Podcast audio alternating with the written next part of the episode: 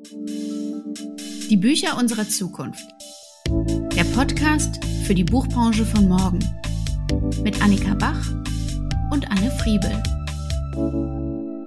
Willkommen zu unserer heutigen Folge 5. Ich bin Anne Friebel von Paloma Publishing und begrüße heute gemeinsam mit Annika Bach von Seemann Henschel die Berliner Mikrotextverlegerin Nicola Richter. Dabei sprechen wir über intuitives und erfahrenes Verlegen, Einzelbestellungen als Ziel sowie über einen besonderen Tipp für alle Indie-Verlage. In der Kategorie Trend teilt Annika heute ihre Ansicht zu einem Trend, der hoffentlich nicht bleibt. Und ich lade euch zur Inspiration zu einem Coffee Date ohne Agenda ein. Auf keinen Verlag wurde in diesem Podcast so oft verwiesen wie auf den Mikrotext Verlag mit seinem Titel Unser Deutschlandmärchen. Für uns steht Mikrotext für eine unkonventionelle Arbeitsweise, hervorragende Vernetzung und den Mut für neue Wege. Herzlich willkommen nach Berlin an Nicola Richter, die Verlegerin von Mikrotext. Hallo, schön, dass ich bei euch bin. Jedes Jahr erscheinen bei dir im Verlag um die acht Titel von Romanen und Erzählungen über Essays, Lyrik und Songbooks bis hin zu Rezept- und Mitmachbüchern. Prolit ist deine Auslieferung in Deutschland. Du sitzt und arbeitest seit 2013 in Berlin, wirst aktuell durch eine Verlagsassistenz unterstützt und greifst auch auf ein freies Netzwerk von drei Grafikerinnen und einem Websupport zurück. Auf der Leipziger Buchmesse, da hatten wir uns ja auch das letzte Mal getroffen, äh, hattest du in diesem Jahr eben einen eigenen Stand in Halle 5 bei den Unabhängigen und der Roman Unser Deutschlandmärchen von Dinja Güceta aus deinem Verlag erhielt in der Kategorie Belletristik auch den Preis der Leipziger Buchmesse. Ganz herzlich willkommen auch von mir, liebe Nicola. Ja, vielen Dank, Anne. ähm, begonnen hast du, soweit ich das verstanden habe, mit E-Book Only, was 2013 noch für einige Aufmerksamkeit gesorgt hat. Mittlerweile verbindest du aber Analoges und Digitales mit Leichtigkeit. Hol uns doch noch mal rein. Also welche Publikationsstrategie hat sich für dich als inhaltlich sinnvoll und auch wirtschaftlich tragbar für Mikrotext erwiesen? Also ich habe angefangen 2013 mit dem Wunsch, eigentlich die Verlagslandschaft etwas durchlässiger zu machen für neue Erzählformen, wenn man das erstmal so zusammenfassen kann. Und für mich war immer klar, dass dazu auch Erzählformen gehören, die direkt im Netz entstehen, also auf äh, Social-Media-Plattformen wie Facebook, Twitter und so weiter. Und schon von Anfang an wollte ich sozusagen diese Veränderungen im Lesen und Schreiben mit dem Verlag sichtbar machen. Mhm. Die ökonomisch einfachste Variante war natürlich dieses digitale Verlegen, also zu sagen, okay, ich verlege alles erstmal digital und wenn es gut läuft, kommt das Buch dazu. Mhm. Und das ist aber auch dann auch gleich passiert. Also der zweite Titel, Abu Zaid, ähm, Der klügste Mensch im Facebook. Das ist dann ein halbes Jahr nach der E-Book-Veröffentlichung schon als Buch erschienen. Und bis Ende des ersten Jahres hatte ich das dann schon in der dritten Auflage. Mhm. Und diese Auflage konnte ich dann halt nicht mehr unter meinem Schreibtisch äh, lagern, so dass ich dann auch schon eine Auslieferung hatte. Und ich glaube, an dem ersten Verlagsjahr von Mikrotext sieht man auch schon, was sozusagen mein ökonomischer oder mein verlegerischer Ansatz ist. Nämlich jedes Buch und jeder Text in dem Fall eigentlich vielleicht besser gesagt, jeder Text braucht irgendwie eine eigene Form der Kommunikation und eine eigene Form der Herangehensweise. Mhm. Und na gut, ich habe jetzt die beiden klassischen Medien Buch und E-Book im Programm. Das ist jetzt vielleicht auch sehr konventionell. Äh, andere Verlage sind da weitaus äh, wahrscheinlich noch offener, was diese Veröffentlichungsformate angeht. Aber grundsätzlich passe ich viele Strukturen und viele Tätigkeiten, die sozusagen um das Buch herum unsichtbar stattfinden, an den Titel an. Und das kann man mhm. einfach an diesem, äh, an diesem Fall Abu Zaid, äh, der klügste Mensch im Facebook, gut sehen. Der Autor kam dann nach Deutschland, äh, weil er Einladungen hatte zu Lesungen. Er ist dann geblieben. Wir hatten auch am Anfang überhaupt keinen Plan, äh, wie das alles läuft. Wir dachten, er liest halt ein, er ist ein Monat hier, hat Lesungen in München, Berlin und so weiter. Dann fiel uns einen Tag vorher sozusagen ein, dass wir ja ihn auch irgendwie finanzieren müssen. Dann haben wir eine Crowdfunding-Kampagne gemacht für sein Tagesgeld. Er hat dann bei mir gewohnt die Zeit. Und genau, als er dann geblieben ist, ging es natürlich auch um die ganzen Fragen von Bleiberecht. uh, hatten wir da auch viel Unterstützung, teilweise vom Auswärtigen Abend. Mhm. Genau, und das sind einfach so Dinge, die weiß man oft vorher gar nicht. Und das ist jetzt vielleicht ein extremer Fall, weil da eben auch der Krieg in Syrien eine große Rolle gespielt hat. Aber im Grunde genommen hat jeder Titel eigene Herausforderungen. Und das finde ich halt wichtig, dass man nicht so plan nach Plan 0815 immer alles abspult und sondern sich überlegt, was braucht dieser Titel jetzt. Und das kann sein, dass man mehr auf Twitter kommuniziert oder das kann sein, mhm. dass man die Auflage erst sehr klein hält oder das kann eben sein, dass man erst, ähm, dass man Podcast macht. So, also das ist einfach nur beispielhaft steht das dafür, dass ich ein eher flexibles ähm, und der Situation sich anpassendes Verlegen vertrete. Mhm. Wie, ähm, wenn ich kurz nachfragen darf, wie entscheidest du das, was dieser Titel gerade braucht? Na, das ist halt mein verlegerisches Wissen oder ich weiß nicht. Also ich habe, äh, ich, ich bin ja jetzt auch schon ziemlich lange in der Buch- und Literaturbranche aktiv. Das ja. äh, denkt man immer nicht, weil ich wahrscheinlich viel jünger wirke, als ich bin. Du wirkst 19, sehr jung, Nicola. Ich bin im Geiste natürlich wahnsinnig jung und hoffe es auch noch weiter zu bleiben. Aber ich äh, bin seit 1999 nach Berlin gekommen, um hier mein Hauptstudium zu beenden im klassischen Magisterstudium mhm. und bin also seitdem in Berlin. Das sind jetzt äh, ja, ich muss da jetzt rechnen, aber es ist auf jeden Fall eine lange, lange, lange Zeit. Jahrzehnte. 24 Jahre. Jahrzehnte, genau. Und ich habe von Anfang an hier in der Literaturszene mitgemischt eine eigene Lesebühne gehabt, ähm, ein mhm. digitales Literaturmagazin geleitet, also gegründet und geleitet, die Schriftstelle. Ähm, ich habe selber geschrieben, in größeren Verlagen publiziert und dann lange als Redakteurin gearbeitet äh, für eine Zeitschrift, wo ich den ganzen Betrieb sozusagen aus der Presse und ja, äh, so Kommunikationsseite äh, heraus äh, wahrgenommen habe. Ja. Und so habe ich einfach sehr viel Erfahrung gesammelt. Also ich glaube, das ist was, was man beim Verlegen sowieso ganz klassischerweise so macht. Ich kenne eigentlich niemanden, der oder die Verlegerin oder Verleger geworden ist mit einer Ausbildung. Klar, man kann irgendwie mhm. Verlagswesen, kann man ja nicht studieren, aber man kann Buchwissenschaften und Verlagswirtschaft und sowas kann man studieren. Aber die meisten, die ich kenne, die bringen sich das eben selbst bei und haben da irgendwie so eine eigene Nase. Genau. Und das ist so schwer, die selbst äh, zu definieren. Ich glaube, das ist sehr viel Instinkt, so Bauchgefühl, was man gelesen hat, äh, mhm. äh, welche Textwahrnehmungen man selber mitbringt. Das ist ja das Gute ja. daran. Es ist sehr idiosynkratisch im Idealfall. Du gehst also in deiner verlegerischen Arbeit ganz stark vom Text selbst aus, überlegst dir jeweils für diesen Text, ähm, was ist jetzt das richtig Passende, so verstehe ich dich. Ähm, du hast uns letztlich auch schon gerade geschildert, wie dein Netzwerk aus Autorinnen und Autoren in diesen langen Berliner Jahren entstanden ist.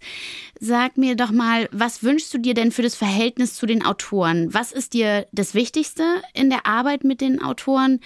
Und ähm, vielleicht noch mal in der zweiten Frage, welche ähm, Rolle spielen vielleicht auch Versteigerungen und Agenturen und ähm, die Player, die da noch drumherum stehen können. Aber zunächst mal die, die Beziehung zum Autor. Ich habe den Verlag Mikrotext gegründet, auch als Leserin und auch eigentlich als neugierige Leserin und als jemand, die oft gelangweilt ist von den klassischen Formaten, die sonst zum Laden oft lagen. Es hat sich ja auch zum Glück ein bisschen geändert durch viele tolle unabhängige Verlagsprojekte und Verlage, die es mittlerweile immer mehr gibt. Mhm. Äh, und die Beziehung zu den Autoren und Autorinnen ist mir ist eigentlich das Kernstück, glaube ich, für mein Verlegen. Also ich kenne alle Autoren und Autorinnen persönlich, wir treffen uns auch. Äh, immer bei, so also vor jeder Veröffentlichung gibt es längere Gespräche, auch dann sozusagen, wenn der Text schon fertig ist und gesetzt, wie wir das, den Titel kommunizieren wollen. Ähm, und auch ganz wichtig ist für mich, dass man halt ehrlich miteinander spricht. Das hat mhm. sich jetzt in den Jahren auch wirklich als Kernstück der Zusammenarbeit erwiesen. Wenn mal was nicht gut läuft, ist es das Beste, das anzusprechen und es gibt immer einen Weg daraus oder ähm, etwas anzupassen und wir müssen zum Glück nicht zusammenarbeiten. Also wir dürfen und wir, wir, wir wollen auch, aber wenn es irgendwie knickst, knackst, so wenn es irgendwo hapert, dann ist es ist man auch frei zu sagen, Entschuldigung, das mit uns funktioniert irgendwie nicht so super. Dann müssen wir vielleicht uns irgendwie trennen, andere Wege gehen. Das hatte ich bisher eigentlich nicht. Mhm. Und ich glaube, das liegt auch daran, dass ich ehrlich kommuniziere. und dass ich das dann auch mir wünsche, dass das die Autoren und Autorinnen tun und dass ich das auch eigentlich immer wieder einfordere. Also ich spreche auch wirklich Themen an, die so in der Luft liegen. Ist nicht immer ganz angenehm, aber das ist so wichtig, weil sonst kann ich auch nicht gut mit ähm, anderen zusammenarbeiten. Und was die Zusammenarbeit jetzt mit Agenturen oder Versteigerungen angeht, also da mache ich gar nicht mit. Also ich bin mhm. mein eigener Scout und bin oft auch schnell und äh, habe da so meine eigenen Netzwerke und Wege. Und ähm, also du baust ja dann auch die Autoren auf und äh, publizierst mit ihnen weiter. Wie viel Geduld kannst du haben für das Wachstum mit Autoren und Autorinnen? Ich wünsche mir sehr, dass Autoren und Autorinnen, mit denen ich angefangen habe zu arbeiten, ich veröffentliche ja wirklich viele Debüts, auch von älteren Autoren, Autorinnen jetzt gerade von einer fast 80-jährigen Autorin, Elfie Konrad. Sehr, sehr lesenswertes Buch, Schneeflocken wie Feuer. Äh, also ich glaube auch, dass äh, man eben jung im Geiste sein kann und neu im Geiste und nicht unbedingt, dass das mm. Alter so eine große Rolle spielt. Äh, und ja, ich wünsche mir eigentlich schon, dass wir weiter zusammenarbeiten. Ich sage das auch den Autoren und Autorinnen. Und Jetzt schauen wir mal, also in der Verlagsgeschichte sind einige Autoren und Autoren jetzt schon mit dem zweiten Buch auch beim Mikrotext erschienen. Ich hoffe, das bleibt so. Und ganz kurze Rückfrage, wirst du eher gefunden und angeschrieben oder gehst du selber ein bisschen? Sie hat ja schon gesagt, dass sie schnell ist. Mhm, aber ja, ungefähr vom Verhältnis. ich äh, werde, glaube ich, gefunden, aber das ist nicht so zielführend. Außer man mhm. hat sich wirklich mit dem Verlag beschäftigt. Das ist wirklich auch in all, ich glaube, in diese, wer es jetzt hier hört und wer Lust hat, sich äh, an Mikrotext oder auch andere Verlage zu wenden, schaut euch vorher das Verlagsprogramm an. Mhm. Ohne das ist das echt aussichtslos. Und lest auch vielleicht einfach mal einen Titel aus dem Verlag. Das ist auch sehr, sehr gut. äh, um einfach mal und, und seid auch kritisch und, und gegenüber eurem eigenen Text und fragt euch, passt das wirklich in den Verlag? Deshalb, ich bin eher diejenige, die dann Autorinnen und Autoren anspricht, oft auch nur, wenn ich ein paar Textteile gelesen habe und frage, gibt's mehr davon? Das ist eigentlich ja. so ein ganz großer Klassiker. Und es ist jetzt bei mir anders als bei einem Sachbuchverlag oder einem Verlag, der eher so thematisch arbeitet, wo man sehr oft in so einer Art kuratorischen Funktion ist, ne, wo man dann sagt, okay, mhm. ich habe hier von dir diesen tollen Blogpost gelesen oder ich habe diesen tollen Artikel gelesen oder dein Interview war so großartig, äh, willst du nicht den Gedanken ausbauen und hast du nicht mehr dazu? Also das ist, also ähnlich arbeite ich auch erstaunlicherweise mit äh, literarischen Texten. Ich frage halt immer, gibt es mehr oder schreibst du da dran oder hast du schon mhm. mehr? Und wenn die Autoren und Autoren jetzt gerade nicht mehr haben, dann frage ich immer, willst du da noch dran arbeiten oder so? Und dann frage ich aber auch nach, nach einem halben Jahr. Wenn wir uns jetzt, ähm, abgesehen von der inhaltlichen Arbeit, nochmal stärker den Vertrieb angucken, ähm, wie bist du im Vertrieb aufgestellt und wo erzielst du deine besten Absätze? Also erzähl doch mal, wie das bei euch funktioniert bei Mikrotext ich glaube, eigentlich ist das mittlerweile so ein total klassischer Mix aus äh, Buchhandel und also klassischer Buchhandel plus äh, Online-Buchhandel. Und dann habe ich eben seit 2020 meinen eigenen Verlagsshop, wo ich auch denken würde, das ist für den, das sollte jeder Verlag haben. Man sieht wirklich mhm. sehr, sehr viele Verlage, die das nicht haben. Und ich frage mich, warum? Da erziele ich auf jeden Fall einen Teil meines Umsatzes und ich nehme ja niemandem was weg. Ich kommuniziere ja meinen Verlag und meine Webseite als, das ist eigentlich so der, die Kernbotschaft meines, meiner Kommunikation, ist meine Webseite, mein Shop, weil da findet sich alles. Ja. Und es wäre dumm, dort nichts zu verkaufen. Also, und ich, man kann da auch die Links finden zu anderen Shops. Es sind noch nicht mal Affiliate-Links. Ist mir zu stressig.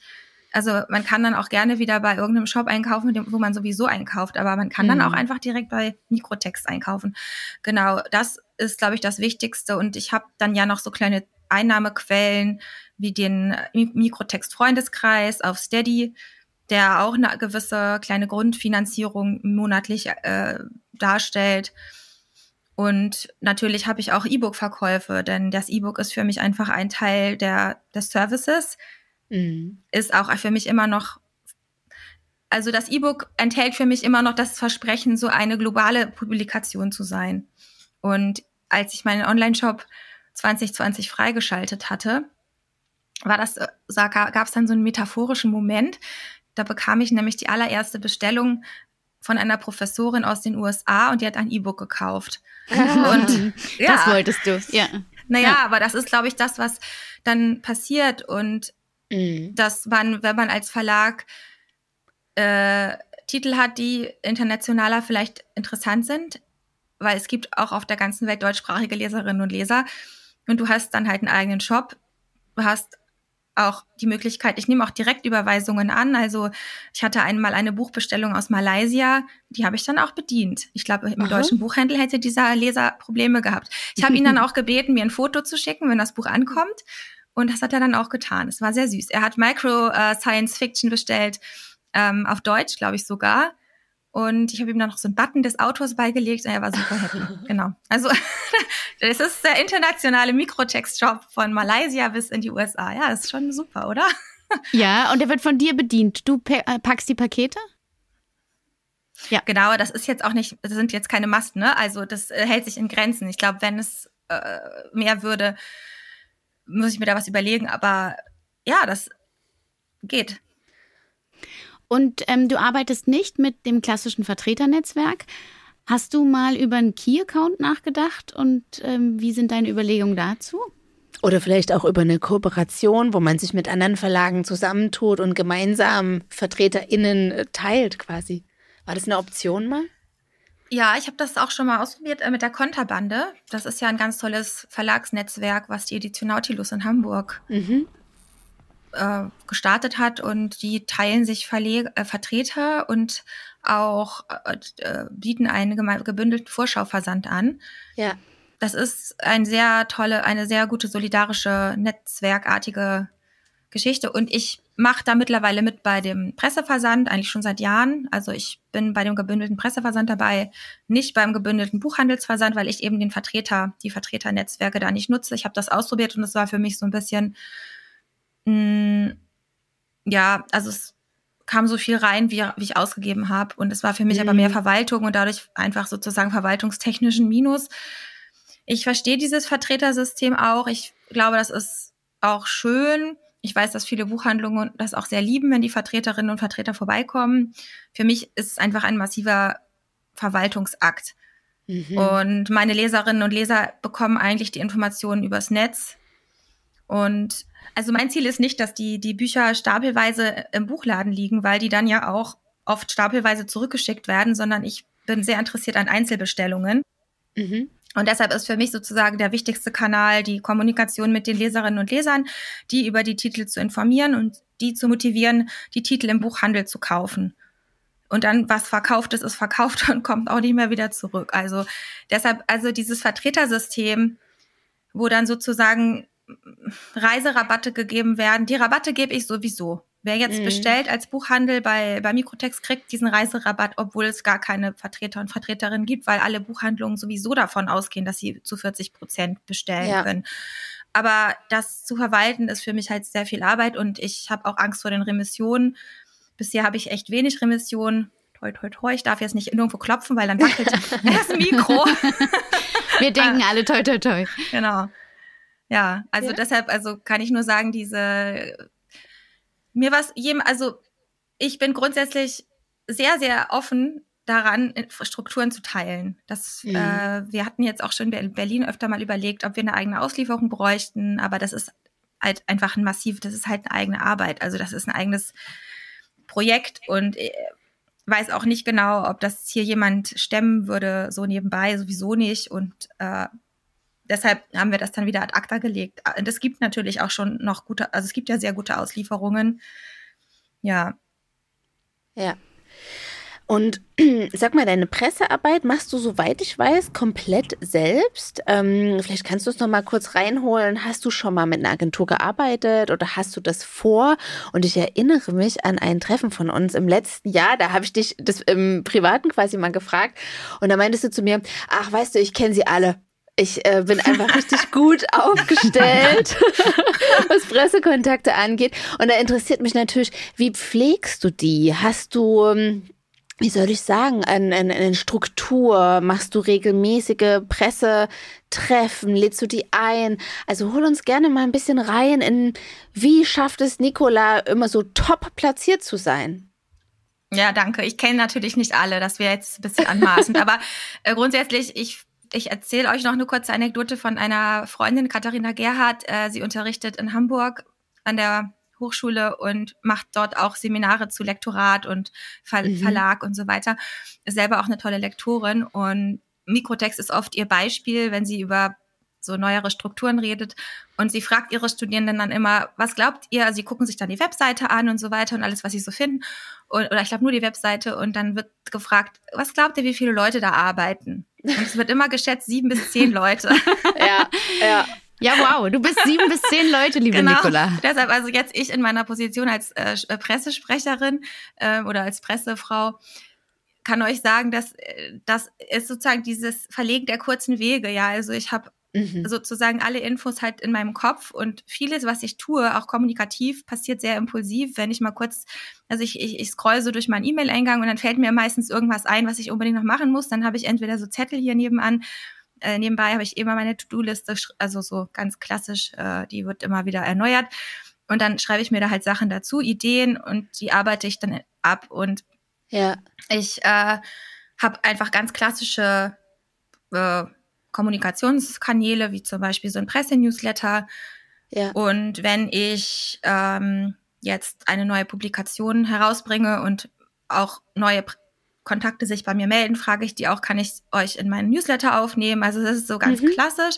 Das heißt, der wächst einfach. Und die Publikationen richten sich ja auch nicht immer an die gleichen Leute. Und dadurch ja. erweitert sich das einfach sehr. Also viele sagen von außen, okay, Mikrotext, so ja, äh, ich meine, dann hast du mal einen Roman von einer rumänischen Autorin, so ja, warum machst du denn nicht mehr osteuropäische Literatur? Ja, dann hast du halt arabische Literatur, warum machst du nicht mehr arabische Literatur? Was ist denn das für ein komisches Profil? Das ist ja überhaupt total unerwartbar. Man weiß ja überhaupt nicht, was du machst. Und okay, ich glaube, was ich verlege, sind wirklich neue Erzählformen mhm. und ich bin da halt sehr genreoffen und ich interessiere mich für die Art des Erzählens und weniger die Herkunft, die Identität und die Klassifizierung.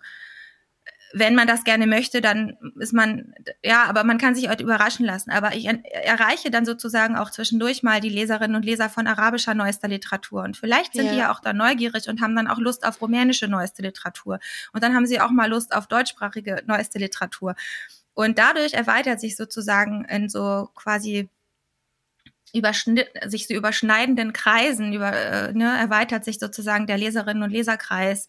Das ist eigentlich das eins der Geheimnisse, weil ich nicht immer in die gleiche Richtung kommuniziere. Mhm. Das letzte schöne Beispiel dazu ist ähm, das E-Book von äh, Pulat Muhammadi, einem Künstler aus Düsseldorf oder ehemaligen Künstler, der in eine Schaffenskrise gekommen ist, der Burnout hatte und ein, ein Art, eine Art Vortrag gehalten hat an der Akademie in so einem beim, beim Rundgang vor einem Jahr oder so und mhm. seinem Frust da Lauf freien Lauf gelassen hat und auch gesagt hat, die Akademien bilden aus für einen Markt, der total überheizt ist und eigentlich welche Rolle spielt Kunst überhaupt? Wir könnten so viel an kreativer Energie in, in die Gesellschaft einbringen, aber das wird alles überhaupt nicht als Ziel äh, gegeben und so weiter. Ganz toller Essay, Strategien gegen die Kunst heißt der. Und dann habe ich den verlegt als E-Book. Und mhm. aus Witz hat Pulat immer gesagt, ja, pass auf, also mein Ziel ist eigentlich, dann halt mit der Monopol ein Interview zu führen. Also, dass die mich interviewen. Und dann habe ich immer gesagt, Pulat, okay, dein Essay hat 30 Seiten, dich kennt irgendwie bisher kaum jemand, außer in Düsseldorf. Und mh, mm, mal gucken. Wir, pass wir gucken, ob wir schaffen, aber so. Und es gibt ja auch dieses, habe ich jetzt immer wieder so gehört, eine Manifestation, also Manifestation. Mhm. Man soll die Sachen immer so wiederholen, die man erreichen will und so. Ja, keine Ahnung, bei ihm hat es funktioniert. Er wurde von der Monopol interviewt. Ihr könnt es nachlesen. Mega. Sehr das ist gut. so unglaublich. Genau, ja, und, das, ja. das sind, und, jetzt, mhm. und dadurch haben natürlich auch Monopolleserinnen und Leser auch was von Mikrotext gehört. Wer jetzt davon, wer jetzt weiterhin sich da für den Verlag interessiert, weiß ich nicht. Aber mhm. im Grunde genommen ist das sozusagen ein, glaube ich, wichtiger Punkt, dass man nicht, früher wurde, glaube ich, bei Presse und Marketing immer vermittelt, so du brauchst eine Zielgruppe, eine klare Zielgruppe und so. Und das ist bei mir eigentlich eher die Geisteshaltung. Ich, mich interessieren alle Leute aus allen Zielgruppen mit einer offenen Geisteshaltung. So. neugierige Menschen. Ähm, machst du so gezielte Presseevents auch? Also gibt es ja mittlerweile auch digital, äh, der Verbrecherverlag zum Beispiel macht das, ne? lädt auch InfluencerInnen ein, konkret auch PressevertreterInnen. Kommt es für dich in Frage? Hast du es schon mal gemacht? Ich habe darüber nachgedacht. Ich finde das auch eigentlich total charmant, aber ich schaffe es einfach nicht so mit meiner Man, äh, Woman Power. Äh, das ja. ist dann auch irgendwann zu viel. Ich habe auch Familie und so, also das ist zu viel. Aber ich habe ja zu den Messen während der Corona-Zeit mehrmals so digitale Buchmessenempfänge gemacht. Da ja. war auch Presse und Buchhandel und überhaupt alle möglichen Leute eingeladen. Das war sehr offen, das war jetzt gar nicht so pressebezogen. Und ich mache auch mit, mit bei vielen solchen kommunikativen Events von den Bücherfrauen, mhm. beispielsweise dieser digitalen Buchmesse, wo ja auch äh, das Ziel ist, dass da ähm, sich vielfältige Leute dazuschalten. Aber klar, nee, das habe ich bisher. Ich weiß auch, dass die Edition Nautilus so einen schönen Empfang immer macht äh, in Hamburg. Mhm. Ich äh, habe das bisher nicht geschafft. Ich schreibe halt Leute einzeln an und wenn ich auf Veranstaltungen gehe, was ich jetzt schon weniger mache seit Corona, aber das zieht jetzt auch wieder ein bisschen an, treffe ich ja auch immer wieder Menschen und ja. ich rede, rede auch einfach viel dann mit denen und ich versuche einfach im Gespräch zu bleiben. Das hilft auch. Das ist auch ein Netzwerktalent, was man hat, ne? sich immer wieder zu verbinden mit den Menschen, seine eigenen Themen auch zu platzieren. Und ich sag's auch ganz ehrlich, wir haben dich auch eingeladen, weil wir fanden, dass du recht unkonventionelle Wege gehst, moderne Wege auch einfach. Du hast es gerade selbst gesagt, du hast einen Steady-Account zum Beispiel. Ich glaube, ähm, das hatte ich in der letzten Folge schon mal ein bisschen angeteasert. Ich finde, das wächst auch, aber die allermeisten Verlage haben sich noch gar nicht an so eine alternative Finanzierung gewagt. Du hattest vor ein paar Jahren auch mal ein Projekt, das Jahr des offenen Verlages, wo quasi GastverlegerInnen äh, Bücher bei dir herausgeben konnten. Mhm. Und ja, ich finde schon, dass es ganz gut nach vorne gedacht ist. Es wirkt einfach, als hättest du unheimlich viele neue, spritzige Ideen.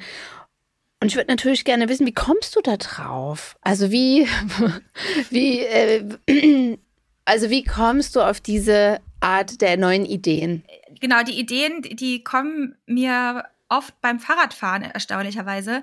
Mir Aha. auch. Ist das Wahnsinn? Ja. Wirklich? Ja. ja. Beim Fahrradfahren habe ich heute noch drüber nachgedacht. Immer beim Fahrradfahren. Entschuldigung. Ja, ja. ich wollte nicht unterbrechen. Aber ja, aber das ist, man ist ja in so einer Art Flow. Ne? Man ist in so einem, äh, in einer bestimmten Geschwindigkeit. Man blendet so ein bisschen die äh, Gegend aus, aber man muss sich konzentrieren trotzdem. Und ich glaube, das Gehirn funktioniert dann ein bisschen anders. Also wird Und dann auf einmal macht's Bam und es ist was da, ne? Genau, und dann kommt man an und muss es schnell in sein Handy sprechen. Oder ja. ich, oder ich, äh, es An ist bei mir auch, genau, oder ja, ich mag lieber, wenn ich angekommen bin.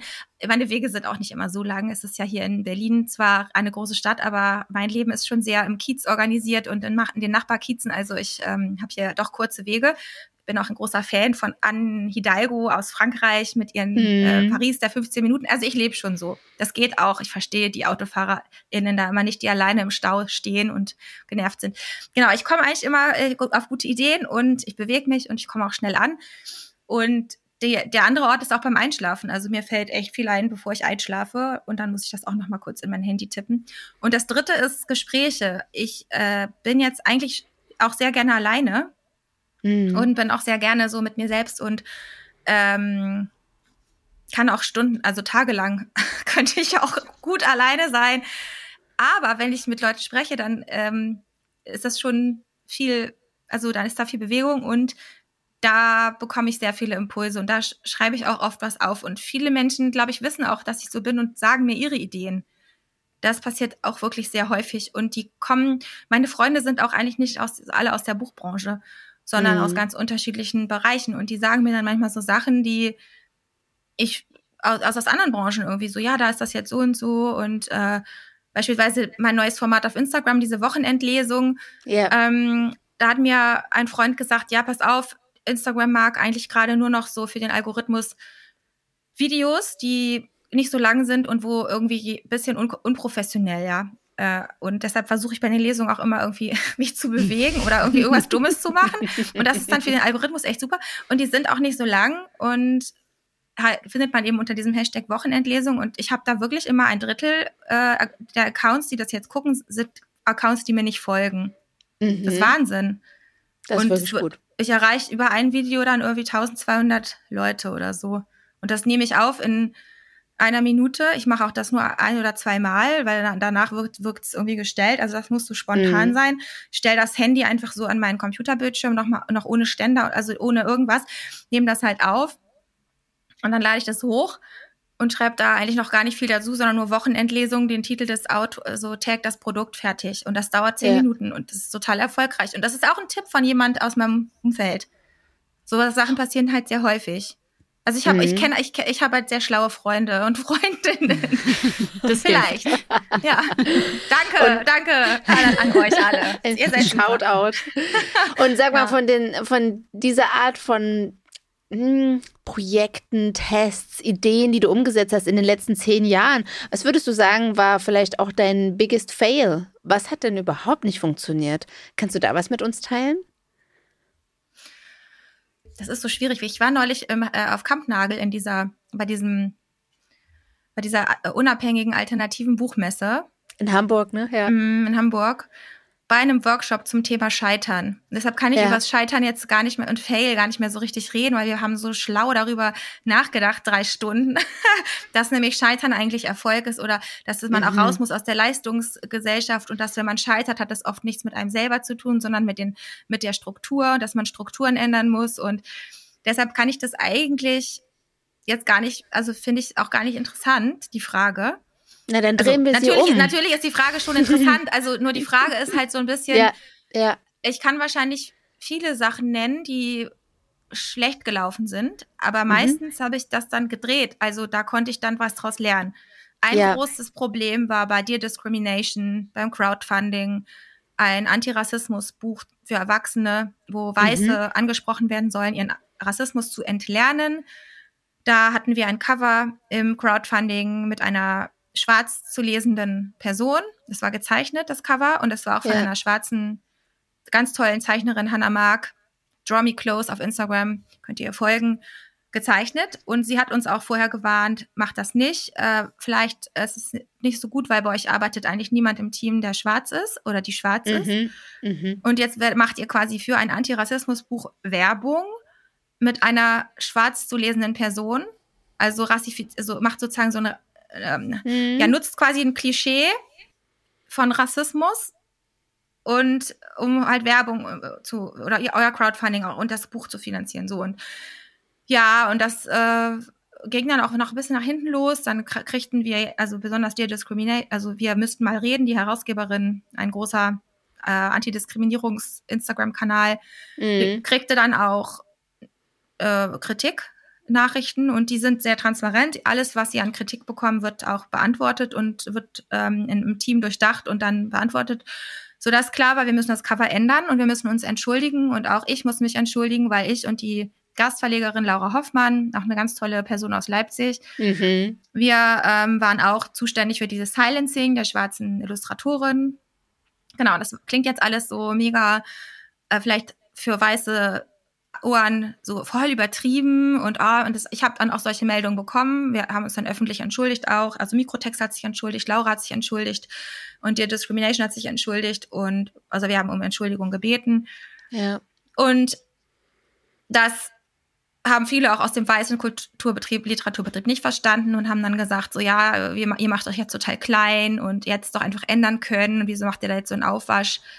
Genau. Und ich habe dadurch aber gelernt, dass das eben wichtig ist. Und seitdem bin ich auch viel vorsichtiger. Ich kann mich auch ganz anders entschuldigen, wenn ich weiß, mhm. mir passieren so Sachen bestimmt wieder leider, weil wir einfach alle ähm, in so einer, ja genau, Tupoka Oget hat, glaube ich, gestern bei der Republika gesagt, dass wir alle nicht aufhören können, sozusagen rassistisch zu sein, weil wir alle rassistisch erzogen sind. Und das ist leider so. Wir können halt aber dagegen kämpfen dass wir es, dass wir auch daran arbeiten, dass wir es bemerken. Und das war für mich schon so ein sehr, sehr wichtiger Moment in der Verlagsgeschichte.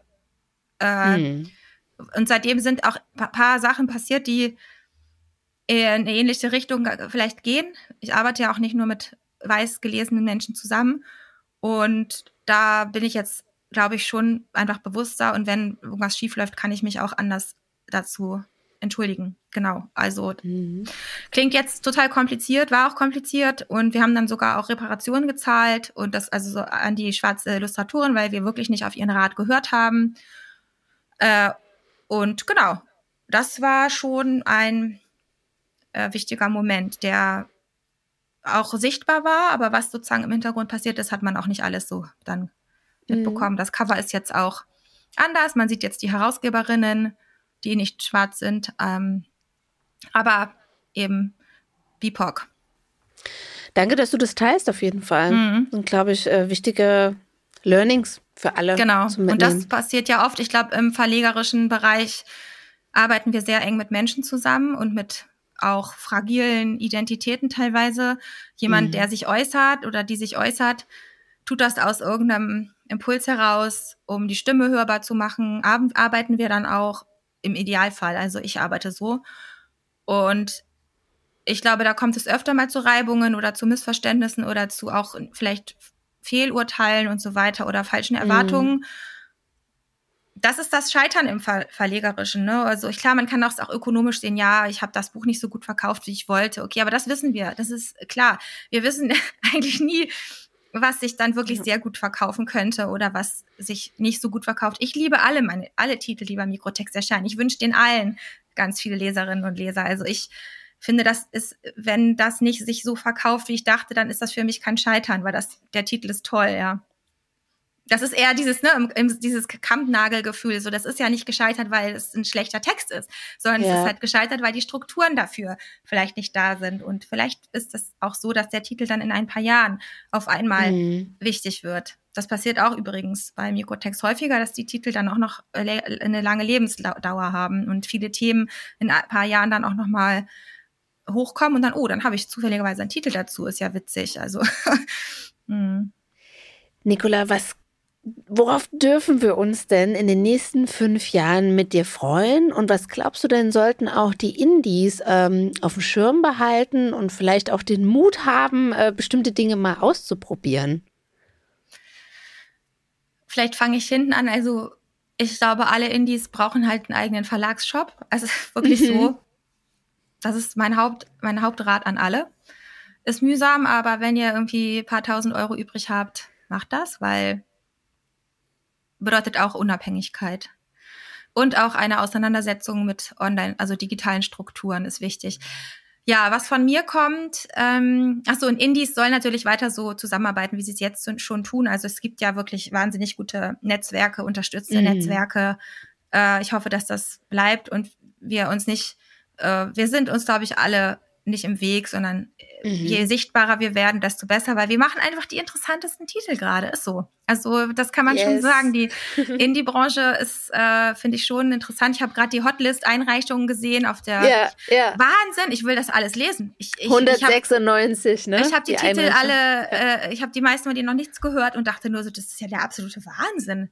Das sind so interessante Titel. Also genau, weil also ich würde der Indie-Branche einfach raten, weiter so, aber nicht das Netz verteufeln und einen Shop anlegen, dann ist man schon auf einem guten Weg. Und ich selber bin ja auch immer von mir überrascht so ein bisschen, deshalb äh, kann ich das nicht so richtig sagen, was kommt. Mm, also das ist dann fast schon banal. Also ich wünsche mir, dass die Titel wahrgenommen werden und gelesen werden. Das ist für mich das Wichtigste und dass die Autoren, Autorinnen ja mit Mikrotext zufrieden sind, dass wir weiter gut zusammenarbeiten und ja, ich denke, ich werde viele Sachen, die ich in Corona angefangen habe, weitermachen, beispielsweise digitale Premieren. Mache ich jetzt eigentlich standardisiert äh, immer so YouTube-Premieren, damit auch mhm. nicht nur die Berliner zuschauen können, dabei sein können. Und ich bin aber auch überlegen, ob ich einfach ein paar weniger Titel publiziere und mich dann, mhm. dass ich mehr Zeit habe für, also ich habe jetzt, glaube ich, im Moment immer so acht Titel pro Jahr und ich möchte das eventuell nächstes Jahr reduzieren. Das ist gerade meine neueste Idee. Also die mhm. kam mir heute. Dass ich, glaube ich, nur vier Titel machen will. Und dass ich, das habe ich ewig nicht gemacht. Und das wäre eine absolute Revolution für meinen mein Arbeitsalltag, weil ich einfach nicht mehr durch die, alles hetzen müsste, sondern ich hätte wirklich mm. mehr Ruhe und ich glaube, das könnte gut sein. Meinst du, das geht auf? Es ist ja dann immer so in der Projektarbeit, du machst dann halt mehr für diese vier Titel, oder? Das wäre ja doch dann auch die Strategie dahinter. Du müsstest genau. ja dann auch mehr verkaufen von den vieren, doppelt so viel, damit sie es trägt. Und dann müsstest du wahrscheinlich mehr machen, was aber ja auch irgendwie fruchtbarer ist, wenn man sich konzentrieren kann. Das ist genau. wahrscheinlich deine Überlegung dahinter, ja. die du ich, heute hattest auf dem Fahrrad. Ja, genau. Also ich denke mir, dass ich dann mehr für die einzelnen Titel, ich mache ja schon viel für die, aber dass ich äh, sozusagen auch auf, vielleicht noch auf, äh, dass ich Dinge umsetzen kann, die mir gerade zu arbeitsintensiv sind. Und dass ich auch, und ich habe natürlich jetzt auch, dann bin ich sozusagen im zwölften Verlagsjahr, jetzt ist das elfte, ich habe einfach auch wahnsinnig viel zu tun mit der Backlist und mit überhaupt Verwaltung. Ja. Mhm. Und ich verkaufe ja ständig. Also es ist ja nicht so, dass ich nur die neuen Titel verkaufe, sondern meine Backlist verkauft sich. Äh, ich muss, ich, ich möchte auch gern für die Titel weiter was tun. Ich, äh, ich denke, das könnte gut hinkommen. Also, dass man sich ein bisschen reduziert und weniger Neues rausbringt und sich nochmal anschaut, was ist eigentlich da. Und ich weiß, mhm. also nächstes Jahr äh, der Titel von Dinja Gütjeta, der läuft ja stark weiter und ähm, ich habe das ganze Jahr jetzt damit zu tun. Äh, das ist schön und das auch das nächste halbe äh, Jahr 2024 wahrscheinlich noch wegen verschiedener schöner Sachen, über die ich jetzt noch nicht so richtig ganz reden kann. Also ich habe da schon so viel zu tun, dass ich mir denke, na ja, lieber mache ich dann wirklich gut die Arbeit für die neuen Titel und mache ein bisschen weniger. Es, ja, wie du gesagt hast, Annika, also ich glaube, das ist dann, ja, Wurden denn schon die Filmrechte angefragt für unser Deutschlandmärchen? Ja, ja, angefragt wird ja immer viel. Also, mhm. das ist, äh, bedeutet erstmal nichts. Werden Sie können wir gespannt bleiben. Ja, Ob genau. Äh, Nicola, zum Schluss fragen wir ja immer, wer oder was inspiriert dich und warum? Diese Frage geht heute auch an dich. Wer oder was inspiriert mich und wenn ja, warum? Ja, ich, vielleicht sage ich das einfach meine Freunde und meine Freundinnen. Also das ist wirklich, glaube ich, die beste Quelle für Wissen.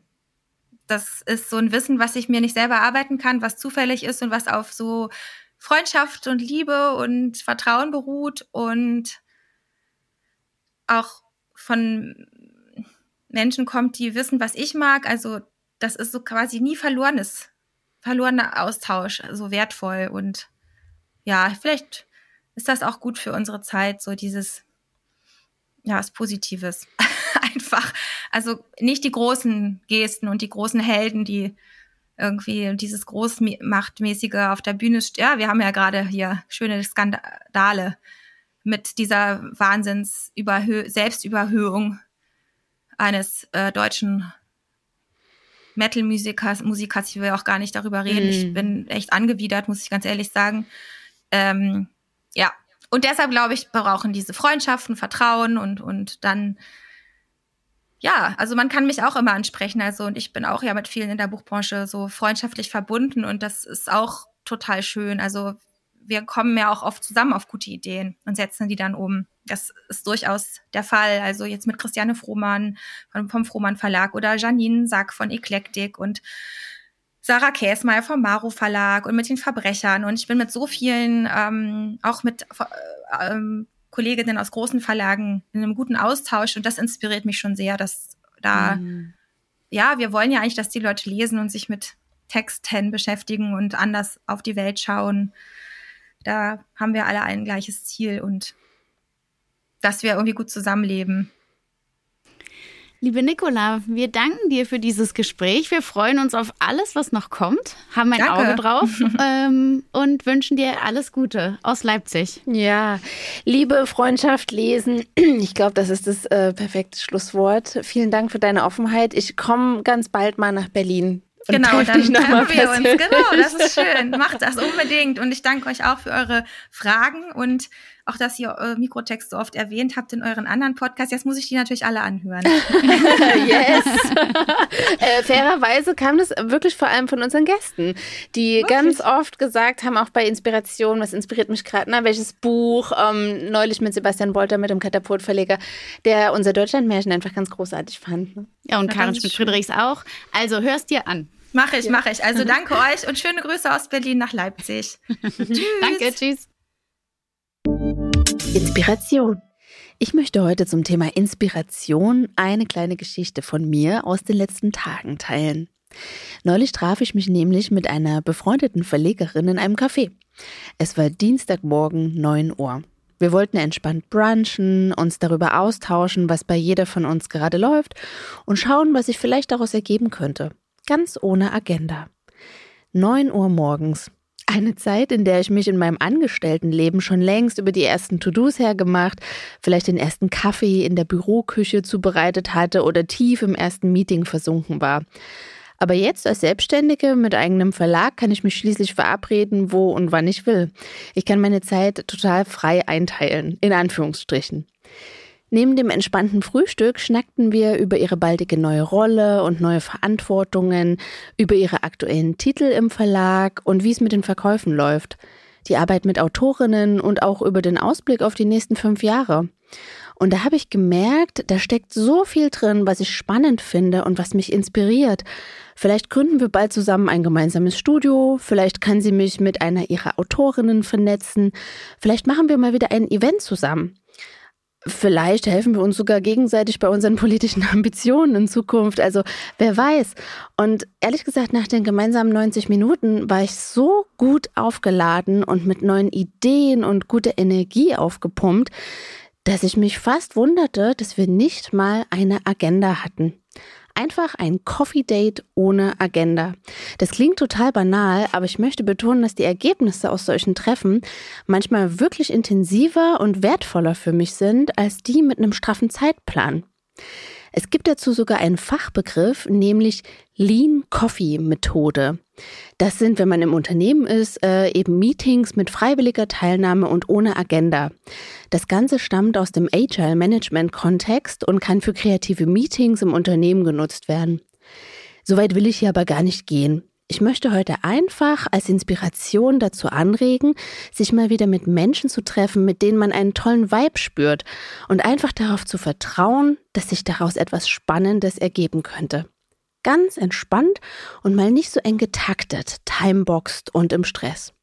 Ich denke, da kann richtig viel Gutes entstehen.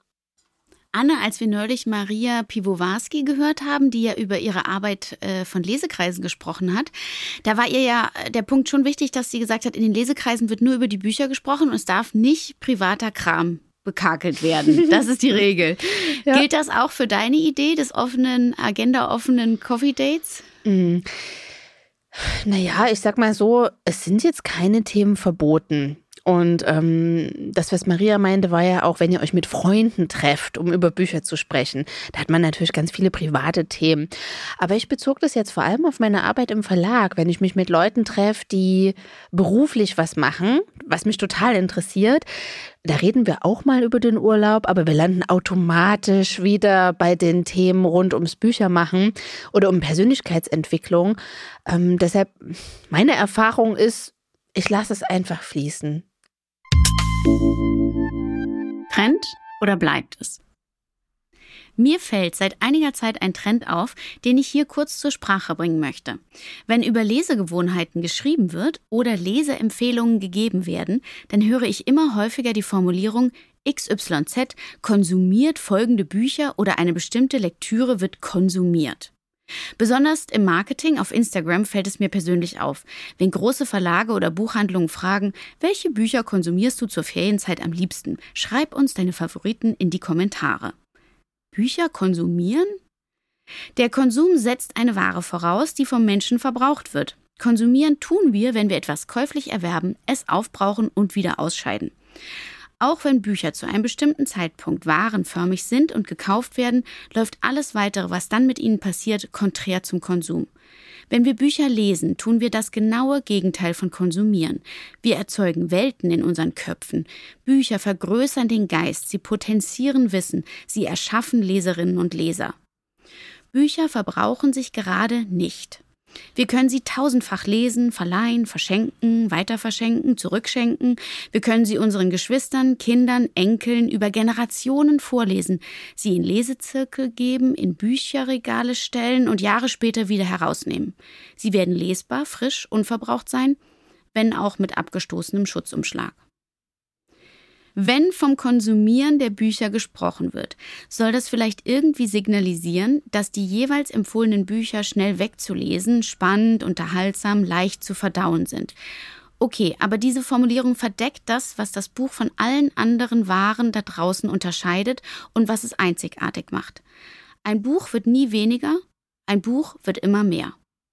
In diesem Sinne ist die Formulierung Bücher konsumieren hoffentlich ein Trend, der bald wieder verschwindet.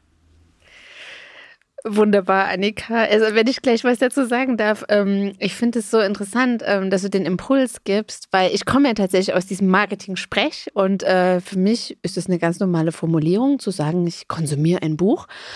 Aber ich finde es gut, dass du da nochmal so eine Sensibilität drauf legst und sagst, nee, das ist eben nicht ein XY beliebiges äh, Produkt, was wir danach wieder, wie du so schön sagst, ausscheiden, sondern es hat viel mehr, es hat so einen bleibenden Wert. Und dass wir da nochmal drauf achten, ne? die Sprache eben auch so einzusetzen, dass wir diesen Wert abbilden. Das finde ich sehr wertvoll. Das nehme ich für mich heute nochmal mit. Und das war unsere fünfte Folge. Wie jedes Mal hoffen wir, dass sie euch gefallen hat. Wir freuen uns und sagen Danke, wenn ihr uns eine Bewertung auf eurer Podcast-Plattform dalasst. In der nächsten Folge sprechen wir mit einem Unternehmen, das den deutschen Buchmarkt zunächst erstaunt, auf den Kopf gestellt und dann begeistert hat. Ihr könnt gespannt sein. Also, wir hören uns. Das war Die Bücher unserer Zukunft, der Podcast für die Buchbranche von morgen. Mit Annika Bach und Anne Friebel.